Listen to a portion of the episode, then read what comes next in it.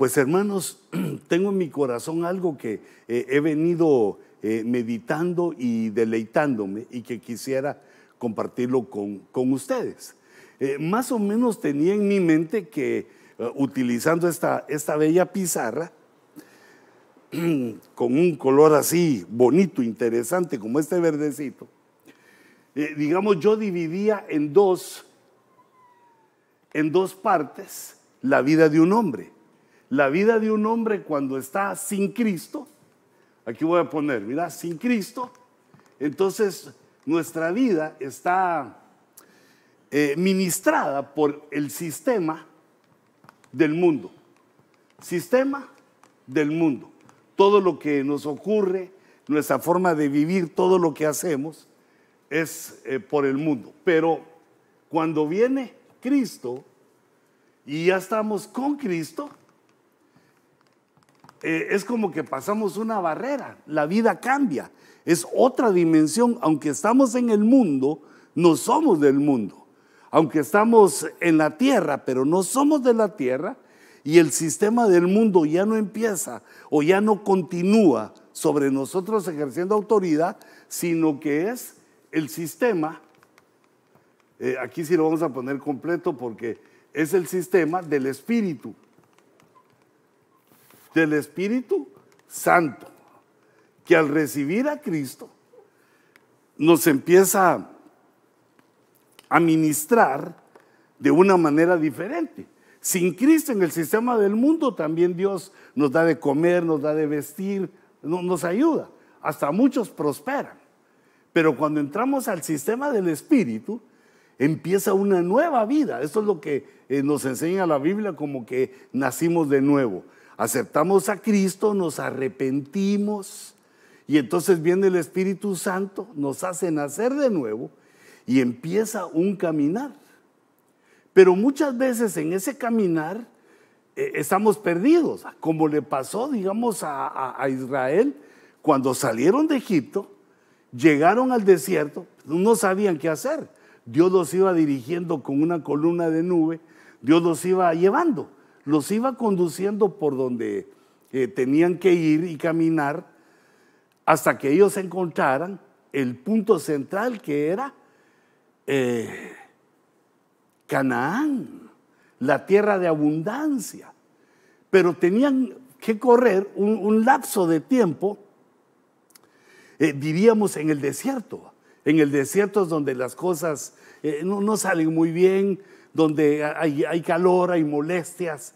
Eh, es un problema. El desierto son un tipo de problemas que Dios permite en nuestra vida para mejorarnos, para que nosotros tengamos un carácter probado, un carácter eh, varonil, un carácter eh, que no sea caprichoso. Pero literalmente no sabemos qué hacer. Y entonces, eh, al enfrentarnos a la salida del mundo, como les ponía en la gráfica, al estar en el desierto, llegar a Canaán, es la prueba del cristiano. Y Dios nos deja en el capítulo 58 de Isaías el código. ¿Cómo hace Dios o cómo nos aconseja Dios para que pasemos eh, eh, ese, ese tiempo de salir del mundo, del sistema del mundo, adaptarnos al sistema del espíritu y continuar hasta la tierra de abundancia.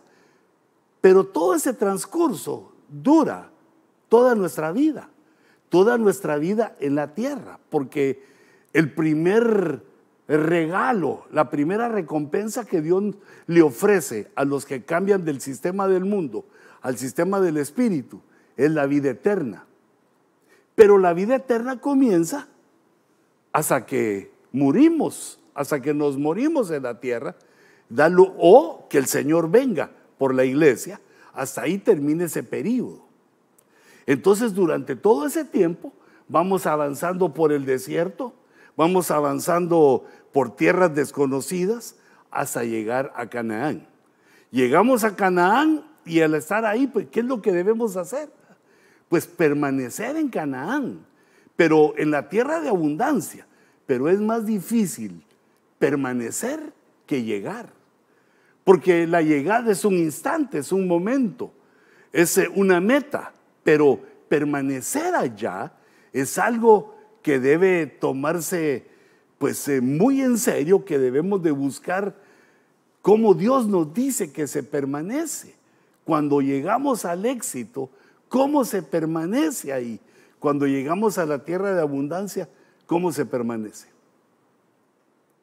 Y entonces en un momento nos encontramos en el sistema del mundo, pero no sabemos qué hacer. No sabemos a dónde vamos. Sabemos que Dios tiene un propósito para nuestra vida. Lo entendemos. E, el Espíritu nos da testimonio que tenemos un propósito, pero no sabemos cuál es. Entonces yo leyendo este capítulo maravilloso de Isaías 58, eh, solo tiene 14 versículos y le pido a Dios que me dé tiempo de hablarte un poquito de, ellos y cómo Dios nos codifica eh, la, la forma de llegar a ser no solo vencedores. Vencedor es el que logra llegar a Canaán, pero más que vencedor es el que se sostiene en la tierra de abundancia todos los días de su vida. Ahí vive para siempre hasta, hasta la venida del Señor o hasta que nos llama al reino eterno. Entonces en este capítulo 58 el Señor sintetiza esa labor que todos los cristianos tenemos que hacer mientras Dios nos muestra cuál es el propósito de nuestro llamamiento. ¿Para qué Dios nos llamó? Cada uno de nosotros tenemos un diferente llamamiento y un diferente propósito, pero para algo nos llamó. Propósito todo lo tenemos, pero no nos lo revela eh, Dios, sino es por medio de ese caminar entre la salida de Egipto, entre el desierto y Canaán. O lo podríamos ver también como en el tabernáculo de Moisés, como atrio, lugar santo y lugar santísimo. Entonces, el capítulo 1, eh, perdón, el capítulo 58 y en el verso 1 de Isaías, lo que nos recuerda es que la primera función fundamental y la que es de todos es hacer evangelismo. Porque Dios así dejó estructurado, que no fuera por ángeles en el tiempo de la gracia. No iba a ser por ángeles ni por ninguna otra manera, sino que por el testimonio, por eh, el, el hablar, el predicar, el proclamar la grandeza de Cristo. Entonces en el versículo 1 dice, clama a voz en cuello, no te detengas. Esto no termina nunca. Siempre hay que seguir proclamando el nombre de Cristo. Alza tu voz como trompeta. Es decir, hay que hablar de las cosas maravillosas que Dios ha hecho en nuestra vida. Pero en esa parte final del verso dice, ¿cómo es que se evangeliza? Dice, declara a mi pueblo su transgresión y a la casa de Jacob sus pecados. Y, nosotros estamos en el peligro de cometer el error que cuando damos nuestro testimonio o cuando evangelizamos, ofrecemos cosas que son inadecuadas. Por ejemplo, eh, yo he escuchado a algunas personas que eh, le dicen, venga a Cristo, mire, eh, mire, aquí va a tener dinero, aquí el Señor lo va a sanar de su enfermedad, va a hacer que su esposo regrese, los hijos pródigos van a regresar a casa. Y bueno, sí, sí, es posible, pero el punto de evangelizar es mostrarle el pecado a las personas es mostrar, eh, digamos que moralmente están siendo eh, traidores a Dios y que eso va a tener consecuencia cuando al final de cuentas Dios nos juzgue. El punto del evangelismo es que todos sepan que va a haber un juicio final y que todos vamos a pasar por allá y Dios va a ver nuestras obras y nos va a juzgar. Y que la única manera de escapar de ser condenados en ese juicio es llegar a la justicia por medio de Cristo. Llegar a ser justos por medio de Cristo y eh, soportando el sufrimiento, soportando lo que se venga, alcancemos llegar al desierto y a Canaán. Eh, esto es eh, muy importante y lo vemos cuando Jesús emite la parábola del sembrador.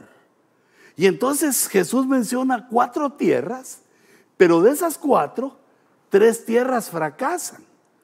La tierra que la semilla cae junto al camino fracasa porque no entendieron la palabra. La gente no puso atención. No es que uno no, no, no puede entender, no es que uno sea tonto para no entender, porque Dios nos regaló el entendimiento, sino que es que no pusieron la atención.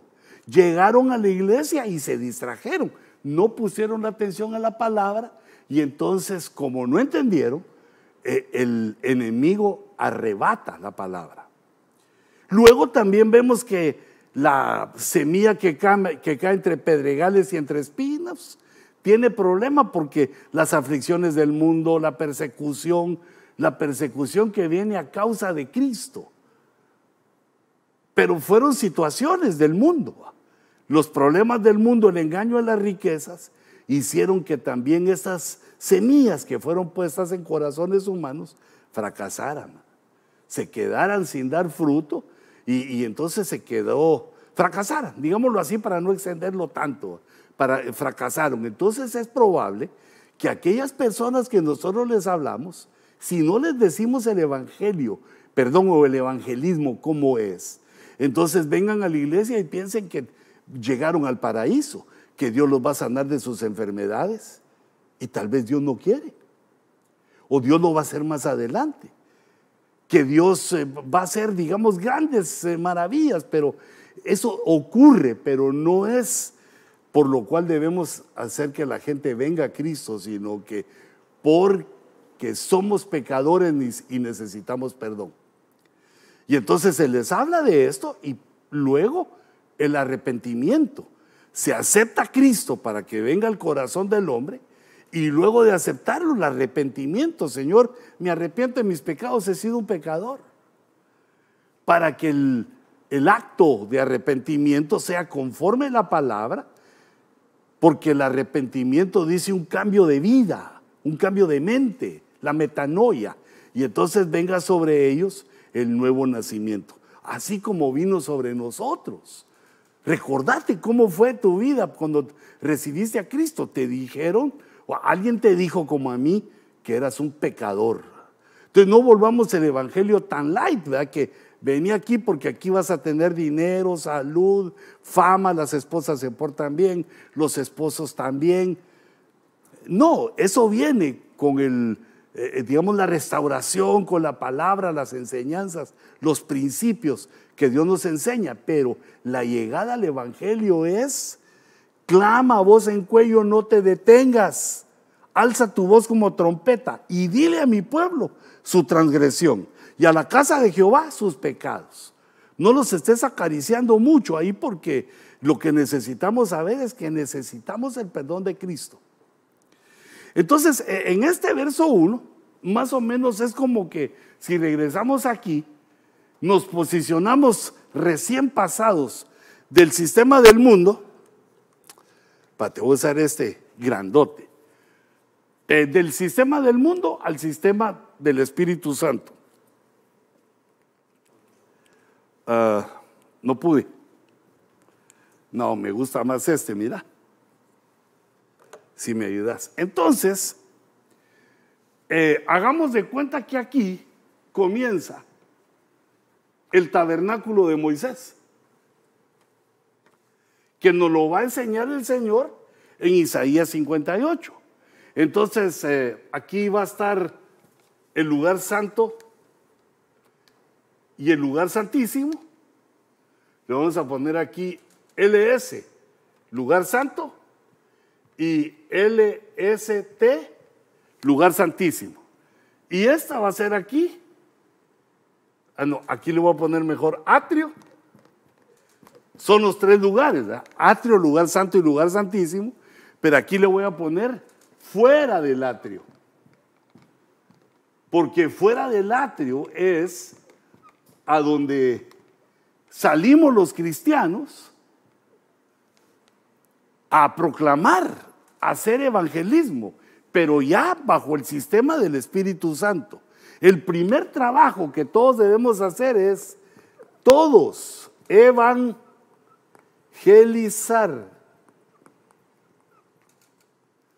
Todos debemos evangelizar. Y entonces, verso 1, ¿qué es lo que hay que hacer? Evangelizar. Luego en el verso 2, uy, dijimos que eran 14 y no nos apuramos. Viene un error que, que tenemos la mayoría cuando comenzamos. Y aquí le dice Dios al pueblo de Israel, les dice, pero también para nosotros. Con todo, dice, me buscan día tras día y se deleitan en conocer mis caminos. Eso me suena como a nosotros. Lo buscamos al Señor, queremos su palabra, venimos al culto. Estamos aquí también por Zoom, por las redes, por todos lados, queriendo la palabra. Así lo hacían esto. Me buscan día tras día y se deleitan en conocer mis caminos. Como nación que hubiera hecho justicia. Aquí menciona Dios dos defectos que tenían eh, estos eh, hebreos. Primero, no hacían justicia. Y segundo, se habían apartado de la ley de Dios. Dice, como nación que hubiera hecho justicia y no hubiera abandonado la ley de su Dios. Entonces buscaban al Señor Mira, quizá eso nos puede estar pasando a nosotros. Que buscamos al Señor, pero no hacemos justicia. No hacemos justicia en la vida, sino que siempre la justicia es mala porque todo lo hacemos a favor nuestro. Y además quebrantamos los mandamientos, la ley, no vivimos de acuerdo a lo que oímos en la palabra. Cuando nosotros venimos a la iglesia y escuchamos los cánticos, la oración, la palabra, Dios nos está hablando para decirnos una manera de comportarnos, de cómo es que Él quiere que tú y yo nos comportemos. Pero estos, como también lo podemos hacer nosotros, podemos buscar a Dios como que como que buscáramos la justicia también, como que siguiéramos los preceptos y la palabra de Dios. Y entonces Dios dice, mira, esta es una paradoja. Y en esta paradoja se enredan muchos cristianos porque esperan, incluyendo todos los cristianos, esperamos grandes maravillas de Dios, que Dios haga grandes cosas, pero nosotros no le estamos obedeciendo. Nosotros no estamos haciendo lo que Él quiere, sino lo que nosotros queremos. Pero con todo Dios dice, estos me buscan. Estos eh, salen al fuera del atrio y buscan prosélitos, pues, los hebreos. Y nosotros salimos también fuera del atrio, donde viven los del mundo, donde trabajamos, donde tenemos nuestras amistades y ahí les hablamos de Cristo. Dice, me piden juicios justos, se deleitan en la cercanía de Dios. Y entonces, hermano, aquí, eh, si me permitís, aquí afuera, afuera del atrio y en el atrio ocurre una paradoja una paradoja es algo que no se puede, no, tiene un razonamiento correcto. Porque aunque mucha gente quiere estar en esta área, porque ya están convertidos, están en el sistema del Espíritu Santo, mucha gente quiere estar aquí, pero están de esa manera. Están de la manera que dice ahí que como que lo como quisieran justicia, quieren la palabra, quieren alabar, quieren adorar, como que no hubieran quebrantado la ley de Dios. Y entonces el Señor nos empieza a enseñar ahí que no, no son los atrios, aunque la Biblia dice eh, que benditos tus atrios, que tus atrios son eh, maravillosos. Pero nosotros no debemos quedarnos en los atrios. Entonces dice eh, en el verso 3, la paradoja se vuelve una ingenuidad creyendo nosotros los, los cristianos que Dios está contento con nosotros, que todo va bien, y no, porque somos como un pueblo que no hace justicia, somos como un pueblo que no, eh, no sabe seguir las palabras de Dios, no sabe obedecer, sino siempre está quebrantando lo que Dios dice. Entonces en el verso 3 les dice Dios, ustedes dicen, ¿por qué hemos ayunado y tú no lo ves? ¿Por qué nos hemos humillado, humillado y tú no haces caso? Señor, nosotros estamos buscando y tú no nos oyes. ¿Por qué? Y entonces el Señor les explica que esa causa de las actitudes que todavía traemos del mundo, las actitudes que traemos del mundo que no las hemos entregado, nos hace pensar mal, ser maliciosos. Les dice entonces, he aquí, en el día de vuestro ayuno, cuando venís a ayunar conmigo, buscáis vuestra conveniencia y oprimís a todos vuestros trabajadores. He aquí ayunáis para contiendas y riñas y para herir con un puño malvado. No ayunéis como hoy. Este ayuno no te lo recibo. Pero Señor, estamos, estamos, tenemos hambre, estamos sufriendo. No te lo recibo. Porque tus actitudes, lo que me pedís es para herir con un puño malvado. Es para vengarte. Es para hacerle daño a otros. No ayunéis como hoy. Porque uno de los principios maravillosos del ayuno, que lo expresa Isaías 58, es que Dios oye la voz de los que ayunan. Porque dice, no ayunéis como hoy, para que se oiga en lo alto vuestra voz. Para que se oiga, fíjate el objetivo, para que se oiga en lo alto, no los demás humanos, en lo alto, en, en los cielos, se oiga la voz del hombre que le está pidiendo cosas a Dios. Pero no ayunéis como hoy. Entonces en la paradoja que pensaban que buscando a Dios, que estaban oyendo la palabra, pero no miraban sus acciones, sus actitudes, en esa paradoja surge esta ingenuidad, que ahora están sufriendo por no comer y resulta que Dios no se mueve a su favor. Y entonces les explica en el verso 5 cuál es el ayuno. Dice, ese es el ayuno que yo escogí. Que ustedes se humillen ahí para que un día se humille el hombre. ¿Es acaso para que incline su cabeza como un junco y para que se acueste en silicio y en ceniza? Como explicándole Dios aquella, en aquella ingenuidad. No es porque tengas hambre que te quiero ir. Yo no te quiero hacer sufrir. No es solo porque te humilles, sino es cómo va cambiando tu alma. Cómo tu alma se va haciendo a las enseñanzas que te doy en la palabra. Les está diciendo Dios.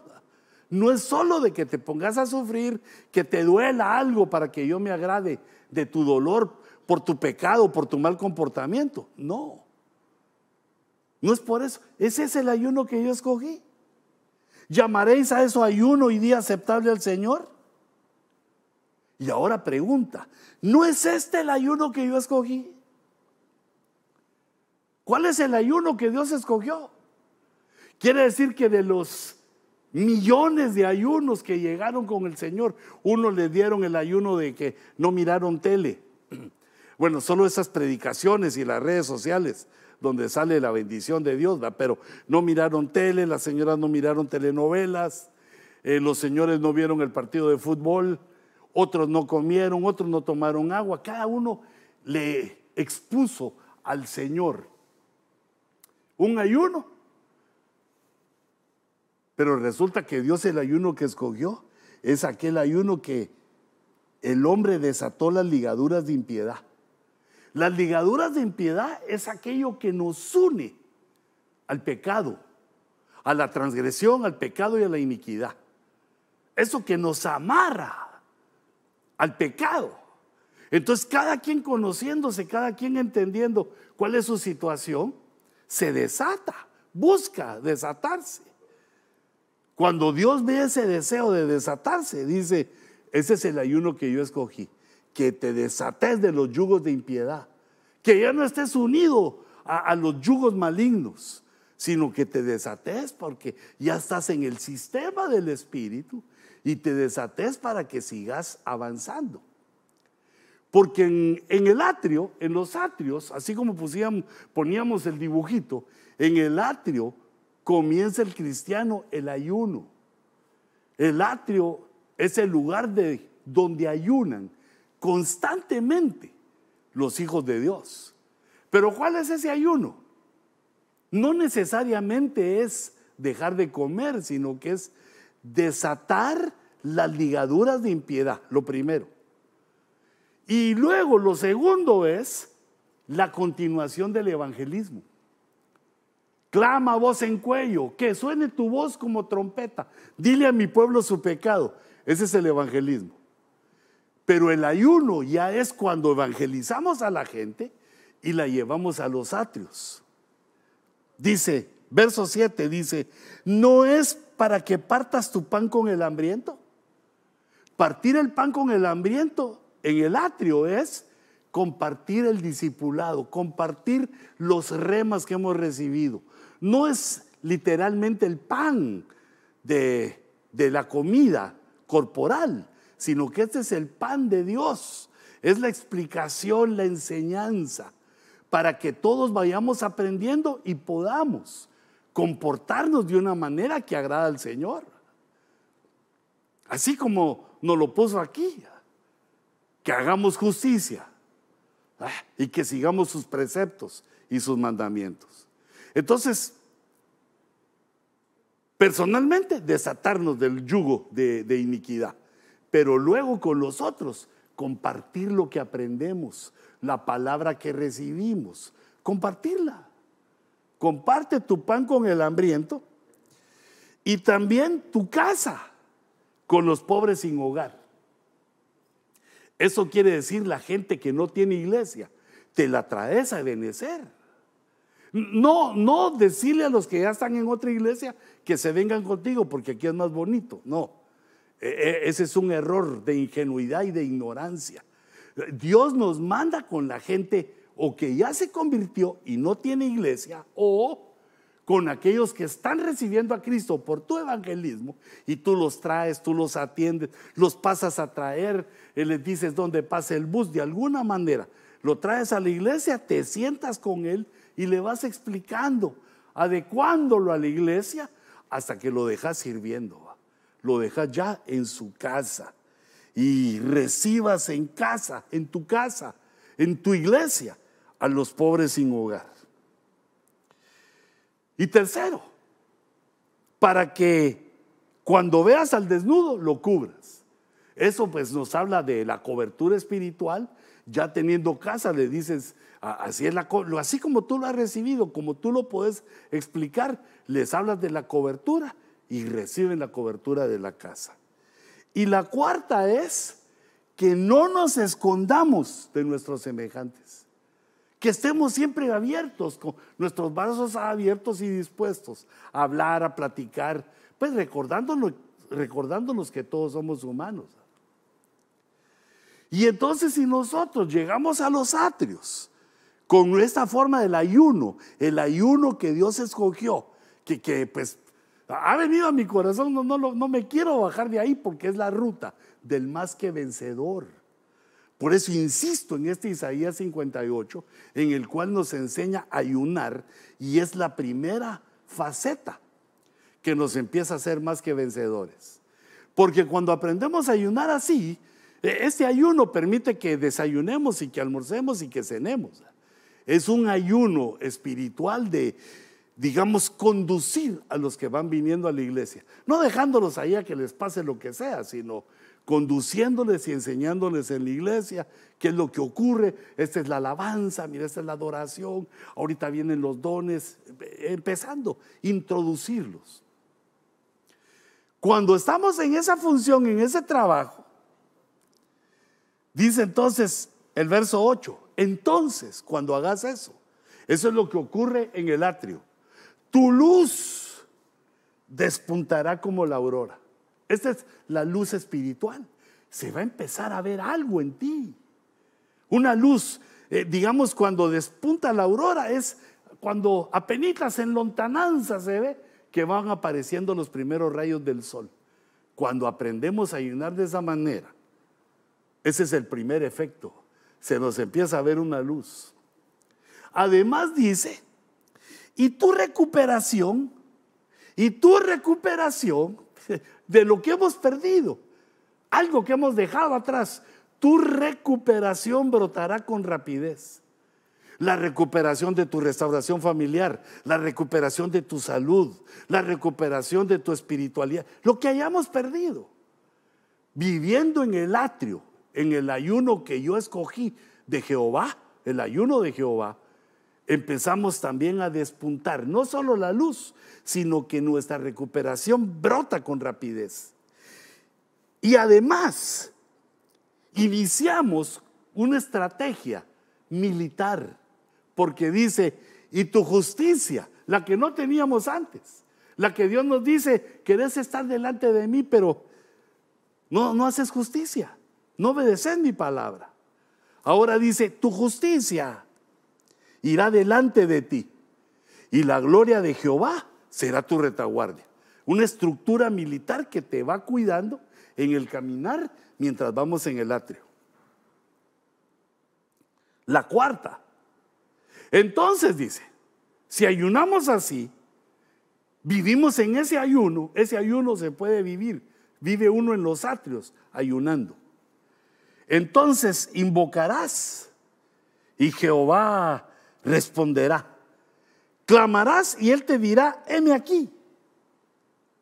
Son las cuatro promesas que Dios le hace a los cristianos que viven en los atrios. Y al final del verso lo vuelve a recordar. Dice, si quitas de en medio de ti el yugo, el amenazar con el dedo y el hablar iniquidad. Si, si compones esa, esa actitud en el atrio, si compones tu actitud en el atrio y empiezas a ayunar de esta manera, la vas a hacer. Vas a empezar a tener todas esas cosas. Pero esto no se queda así. En el verso 9 nos habla del lugar santo. En la segunda etapa ya no es ayunar, eso hay que seguir en el ayuno, vivir en el ayuno del Señor, compartiendo el pan, eh, trayendo a casa a los que no tienen, eh, cubriendo, hablando de la cobertura y buscando que sean cubiertos. Y, además desatándonos del yugo. Pero luego dice en el verso 10, y, agregale, pasás al lugar santo y si te ofreces al hambriento. Ahora ya no es de compartir el pan, que tú tenés un pan y lo compartís con el hermano, sino que ahora es que tú mismo eres el pan. Das de lo que tienes, comparte lo que tienes. Si tú te ofreces al hambriento, y sacias el deseo del afligido. Entonces vienen los premios. Ese es el lugar eh, santo, dijimos. Darte y saciar el deseo del afligido. Siempre lo que esté en tus posibilidades, siempre de acuerdo a cómo Dios te ha prosperado y bendecido. ¿Y qué ocurre en el lugar santo? Dice, entonces surgirá tu luz en las tinieblas y ya no va a ser como eh, cuando empieza a salir el sol, sino que ahora tu luz, dice, tu luz va a ser como el mediodía, tu oscuridad será como el mediodía. Es decir, te va a iluminar Dios tu vida, se va a notar quién eres, se va a notar su presencia en ti. Eso en el lugar santo.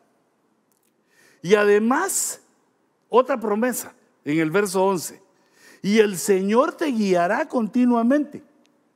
Vamos a ser guiados. En el lugar santo es donde se encendían eh, la menorá, las lámparas, donde había pan, donde había aceite. Ahí es el Espíritu Santo el que nos empieza a guiar. Como dice, el Señor te guiará continuamente. Saciará tu deseo en los lugares áridos y dará vigor a tus huesos. Serás como huerto regado y como manantial cuyas aguas nunca faltan. Cuyas aguas nunca faltan.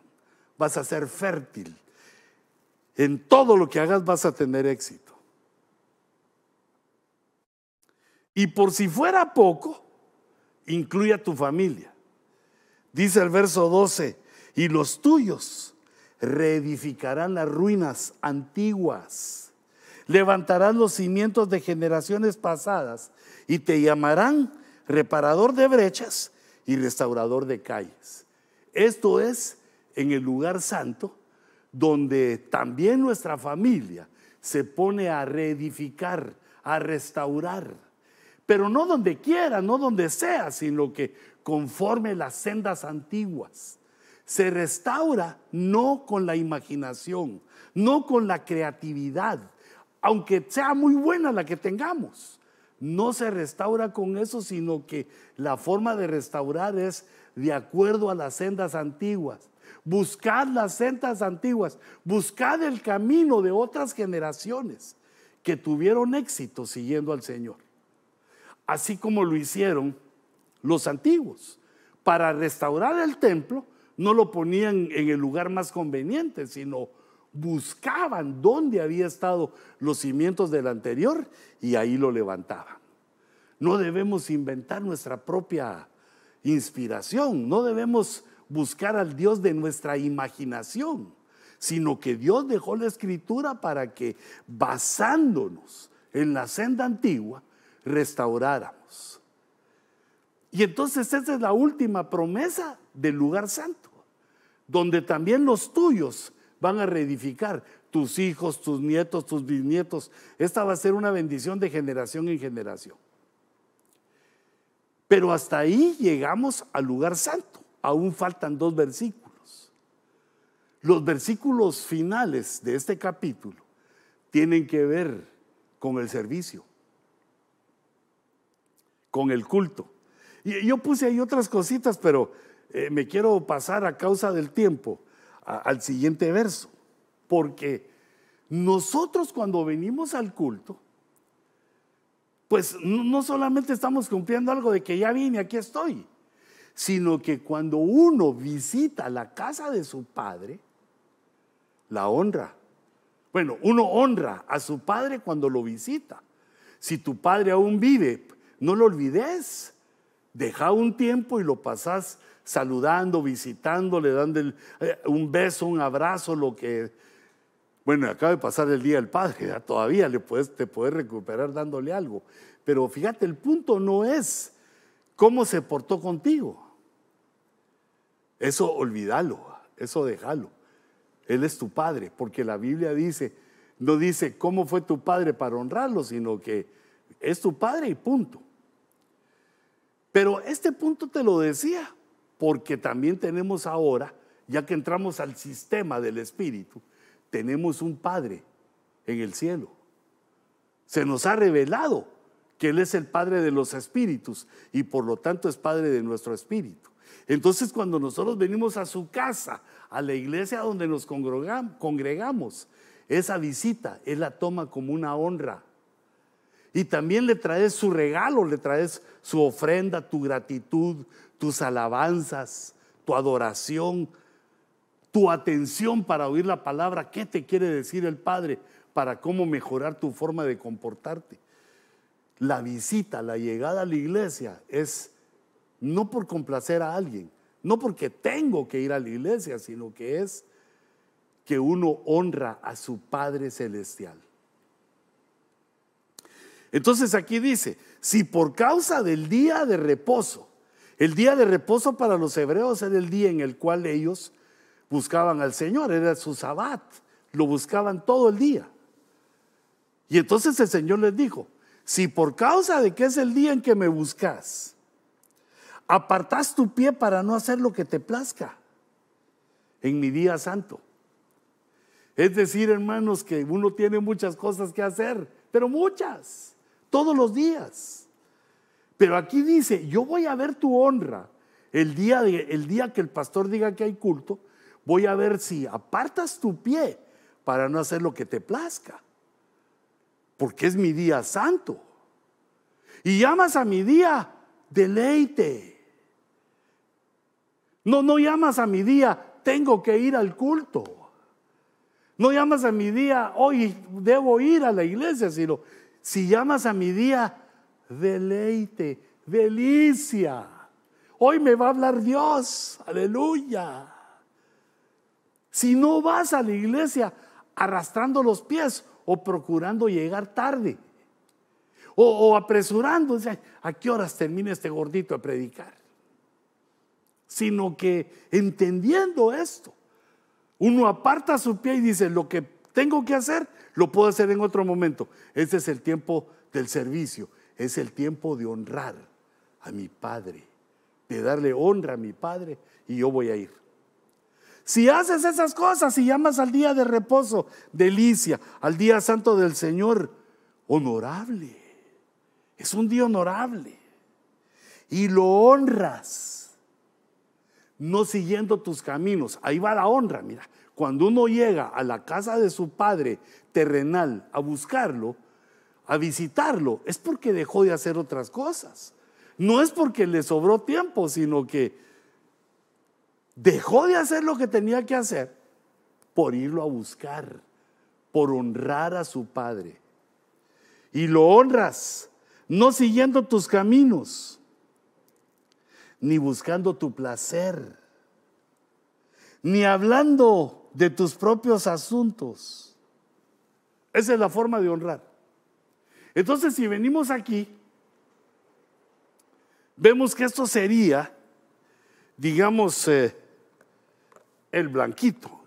Diríamos, sería más o menos, el atrio sería como eh, salir del mundo, del mundo al atrio. Es como salir de Egipto. Salir de Egipto. Y el lugar santo es el desierto.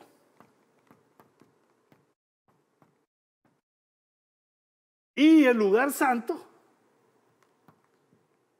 Canaán. Canaán. Ya no me cupo. Entonces quiere decir que cuando nosotros estamos aquí saliendo del sistema del mundo, lo que debemos hacer en lo que entendemos cuál es nuestro propósito es evangelizar o dar tu testimonio, testificar. Mire, fíjese que yo era esto y vine a Cristo y ahora el Señor me cambió. Fíjese que yo hacía esto y ahora eh, ese testimonio de lo que Dios ha hecho en nuestra vida es aquí para traer a la gente a los atrios de Jehová para que se conviertan a Cristo. Y cuando nosotros estamos en el atrio, lo que tenemos que hacer es el ayuno que Dios escogió, el ayuno de Jehová, ayunar, desatándote de, la, de los pecados que continuamente nos atraen y compartiendo el pan, trayéndolos a la casa, poniéndoles o dirigiéndolas a que tomen la cobertura. Y eso nos va a pasar al lugar santo, donde ahí ya lo que Dios quiere es que nos demos, que nos demos a la gente, que ayudemos a los afligidos. Y en el lugar santísimo, aquí lo que tiene que ver es el día de culto. Eh, voy a ponerlo así, día de culto. ¿Cómo nosotros tomamos el día de culto? Porque conforme el tiempo va pasando, puede ser que de pronto nuestra alma tenga pereza de ir, que no quiera ir, o que tenga alguna situación por la cual no ir, ¿verdad? porque no es raro que cuando uno se convierte a Cristo y, y empieza a ir a la iglesia, le empiezan a dar trabajos el día del culto, empieza a tener situaciones el día de el día que debería estar honrando a su padre, adorando a su Dios, le surgen otras cosas que tiene que atender. Porque aquí viene la promesa del lugar santísimo para hacernos más que vencedores. Si apartamos nuestro pie, solo el día del culto, todos los demás días, podemos hacer lo que nos plazca. Pero el día del culto, si apartas tu pie a causa de mi día santo, a causa del día de buscar al Señor, de venir a la casa del Señor. Si lo llamas delicia, día delicioso, día que el Señor me toca, que oigo su voz, oigo su palabra. Le llamo ese día delicia. Entonces, entonces ocurre algo. Entonces te deleitarás en el Señor. Mira, deleitarse en el Señor es una maravilla, es algo delicioso. Ahí se ve el estrés, los nervios, eh, el temor al futuro. Pero también dice la Biblia, dice, deleítate a sí mismo en Jehová y Él te concederá los deseos de tu corazón. Aprender a deleitarse es algo maravilloso. El que aprende a deleitarse ya no sabe faltar a los servicios, ya no sabe faltar a la presencia del Señor, porque encontró el gozo, encontró el deleite. ¿Y cómo se encuentra el deleite? Yendo continuamente a honrar al Señor. Si apartas tu pie de hacer lo que te plazca por mi día santo. Eso lo he predicado yo. Mucho me tiene loco todo el año 23. Porque cuando uno hace esa, esa valentía de dejar de hacer otras cosas por buscar, buscar a Dios, empiezan a venir grandes bendiciones. La primera es que aprende uno a deleitarse. Ya no quiere salir de la iglesia, se deleita. Pero hay otra, y dice, y yo, dice Jehová, y yo te haré cabalgar sobre las alturas de la tierra. Todos, todos los hombres queremos subir, queremos crecer, queremos mejorar, tener mejor trabajo, mejores negocios, que nos ame más nuestra esposa. Todos siempre queremos más. Somos como insaciables. Pero aquí está la promesa, la promesa del más que vencedor de, Canaán, la promesa del lugar santísimo es que Dios mismo te va a poner a cabalgar. Eh, lo voy a leer otra vez. Y yo te haré cabalgar sobre las alturas de la tierra. Eso no es que nos lleve al cielo de una vez, dice, sobre las alturas de la tierra vas a estar siempre arriba, vas a estar con lo mejor. Te va a ir bien. Yo te voy a cuidar que te vaya bien, dice el Señor, porque yo te haré cabalgar. Entonces no solo se encuentra el deleite, sino que Dios nos empieza a ascender en todo lo que hacemos en la vida. Pero aún hay más. Ahí viene una herencia maravillosa. Dice, y te alimentaré con la heredad de tu padre Jacob porque la boca de Jehová ha hablado. Entonces, hermano, recordando un poco esto, ¿qué fue lo que le dio de herencia eh, Dios a Jacob? ¿Qué fue lo que le dio? Bueno, lo metió en, aquel, en aquella situación en que mientras que Saúl fue a cazar algo que le había pedido su papá, él hizo algo sabroso, se lo llevó a su padre y su padre lo bendijo lo bendijo con engaño. Pero la bendición, aunque fue con engaño, valió, le contó. Y entonces, esa es la bendición que viene sobre el que llega al lugar santísimo, a Canaán, en, Isaías 58. El que llega a los cultos, el que sabe que es el culto al Señor. Y, cuando llega, no llega así todo aguado a cantar, sino que canta, porque es para su Padre le canta, lo alaba, lo adora. Pero ahora viene a recibir su herencia y dice Génesis 27, 28. Así le dijo Isaac a Jacob y lo bendijo. Esta es la heredad de tu padre Jacob. ¿Y qué es la heredad para la heredad para nosotros también? Dios te dé del rocío del cielo y de la grosura de la tierra. Dios te dé del rocío del cielo, quiere decir que haya siempre palabra fresca en tu vida. Que Dios le dé palabra a tu apóstol, a tu predicador, al que te dirige, a tu pastor. Le dé palabra fresca para tu vida. Que sintas ese frescor en tu vida. Te dé del rocío del cielo. Y la grosura de la tierra, esa palabra grosura eh, se puede traducir también como aceite. Es eh, la palabra que indica una prosperidad superlativa, una gran prosperidad. Que Dios te dé de la palabra fresca del cielo y te dé una gran prosperidad en la tierra. Que aprendamos a equilibrar lo que recibimos de Dios y la grosura que recibimos en la tierra. Porque si nos descuidamos aquí, empezamos a ver con mejores ojos lo que tenemos en la tierra y empezamos a abandonar al que nos da, al que nos da la grosura. Lo olvidamos y le ponemos atención solo a la grosura. Pero aquí está el equilibrio. Dios te dé del rocío del cielo y te dé también de la grosura de la tierra. Y además, abundancia de grano y de mosto.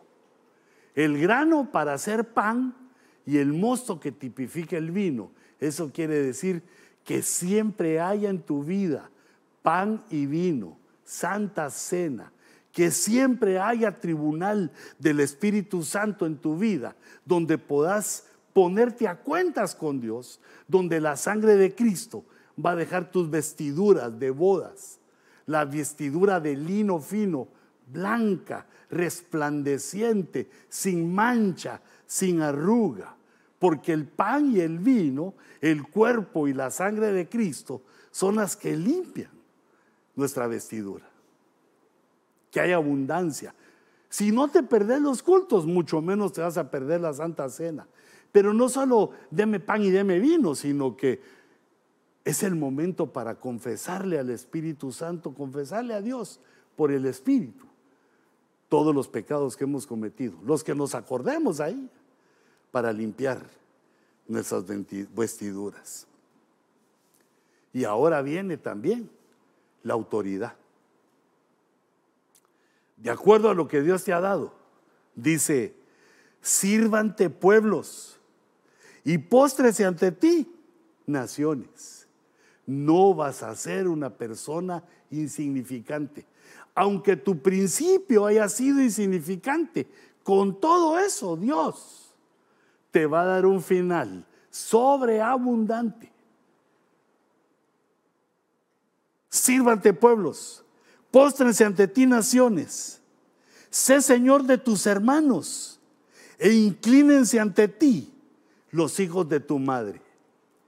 Maldito el que te mandiga y bendito, benditos los que te bendigan. Eh, con, estos versos eh, hay más de la herencia, pero estos son maravillosos para comenzar. Una defensa contra el mal y las maldiciones, una autoridad sobre hermanos, sobre, sobre naciones, sobre pueblos. No solo nos hace cabalgar sobre las alturas, cuando aprendemos la honra de venir al culto, sino que también nos da la herencia.